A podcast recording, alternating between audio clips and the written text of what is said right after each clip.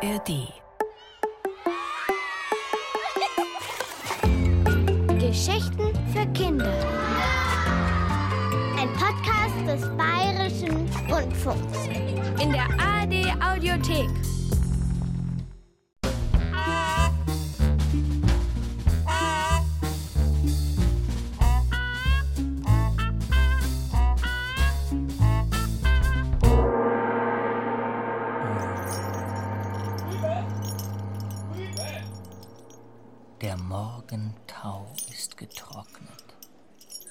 Heißt es, die Röcke schürzen und emsig sein.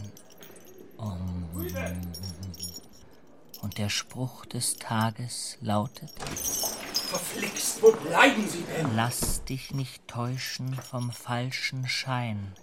Die Ameise wird dir den Weg weisen. Was soll denn der Unsinn? Das ist der Tagesspruch aus Großvaters Weisheitsbuch. Ach, Sie meinen die Glöckchen. Das ist Feng Shui gegen die üblen Geister. Damit sie gestoppt werden und wieder zum Fenster hinausfliegen. Wir werden hier auch bald rausfliegen, wenn wir den Fall Martens nicht schleunigst lösen. Der Kriminaldirektor hat eben zum dritten Mal angefragt, ob wir das Geld endlich gefunden haben.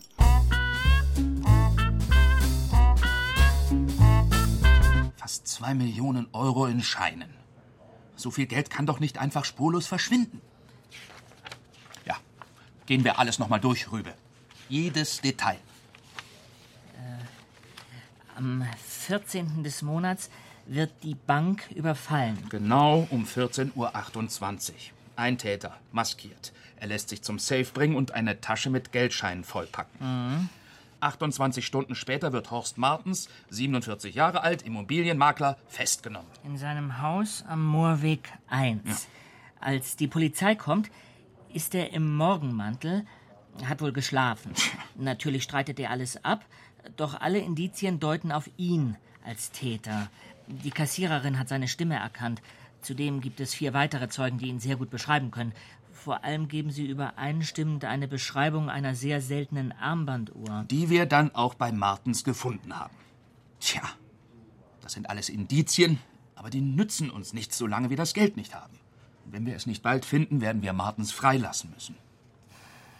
Er kann es nur in seinem Haus versteckt haben. Um es ins Ausland zu überweisen, hätte er eine Bank gebraucht, in der er das Geld einzahlt. Aber das hat er nicht. Das haben wir alles überprüft. Ja, natürlich. Im Garten ist es auch nicht, den haben wir umgraben lassen. Sogar die Kellerwände haben unsere Leute aufgebrochen. Auto hat er keins, Fahrrad auch nicht. Rübe, Ja? wir fahren noch mal hin. Das Geld muss in dem Haus sein.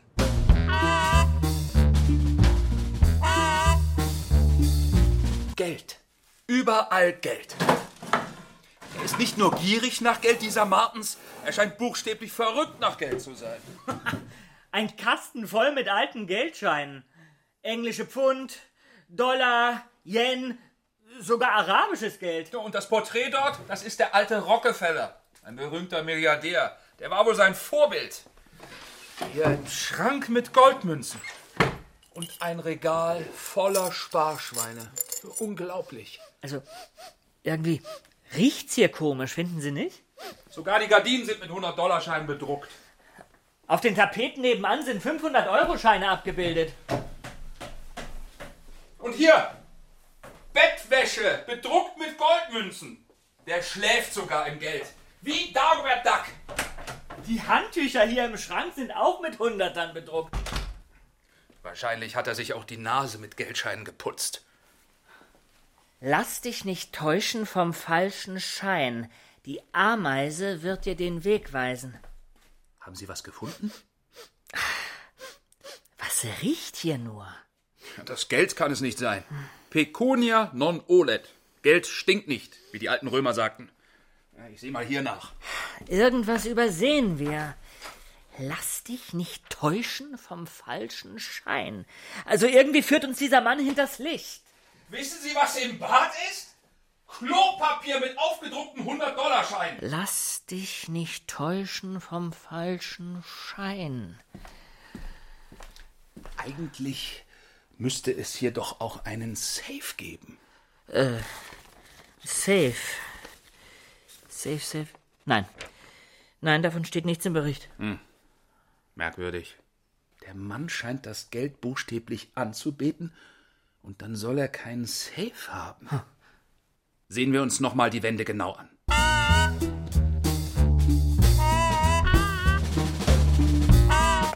Eine Ameise. Ja, wo kommst du denn her? Aber. Aber das ist. Herr Inspektor, kommen Sie, schnell! Ja, Die Tapete hier. Das ist gar keine Tapete. Alle denken wir, die Geldscheine hier sind aufgedruckt, aber die sind echt. Da. Ein 200-Euro-Schein neben dem anderen. tatsächlich. Und die 200-Euro-Scheine hier drüben. Auch echt. Fein säuberlich Kante an Kante geklebt.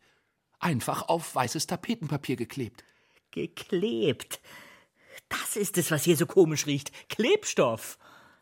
Aber wenn er das Geld auf die Tapete geklebt hat, das Zeug kriegt er doch nie mehr runter. Doch. Das ist Klebstoff, der sich wieder abrubbeln lässt. Den nimmt man normalerweise für Fotos. Fabelhafte Idee. Alle suchen wir nach einem verborgenen Versteck und dann klebt der Typ das Geld einfach ganz offen an die Wand. Wie hat Martens das nur in der kurzen Zeit geschafft? Hm, er hatte fast 28 Stunden. Offenbar haben ihm die genügt. Er muss ununterbrochen geklebt haben.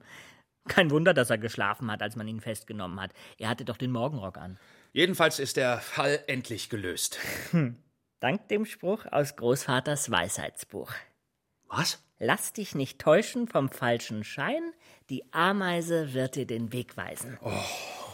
Hier, an dieser Kante, da war eine undichte Stelle zwischen zwei Geldscheinen. Da kam eine Ameise herausgekrabbelt und die hat mich auf den Gedanken gebracht, mir die Tapete genauer anzusehen. Warum sagen Sie nicht einfach, Intelligenz, Logik und Kombinationsvermögen haben uns zum Erfolg geführt? Warum müssen Sie aus jedem Kriminalfall ein Märchen machen? Weil Märchen so schön sind, Herr Inspektor. Rübe.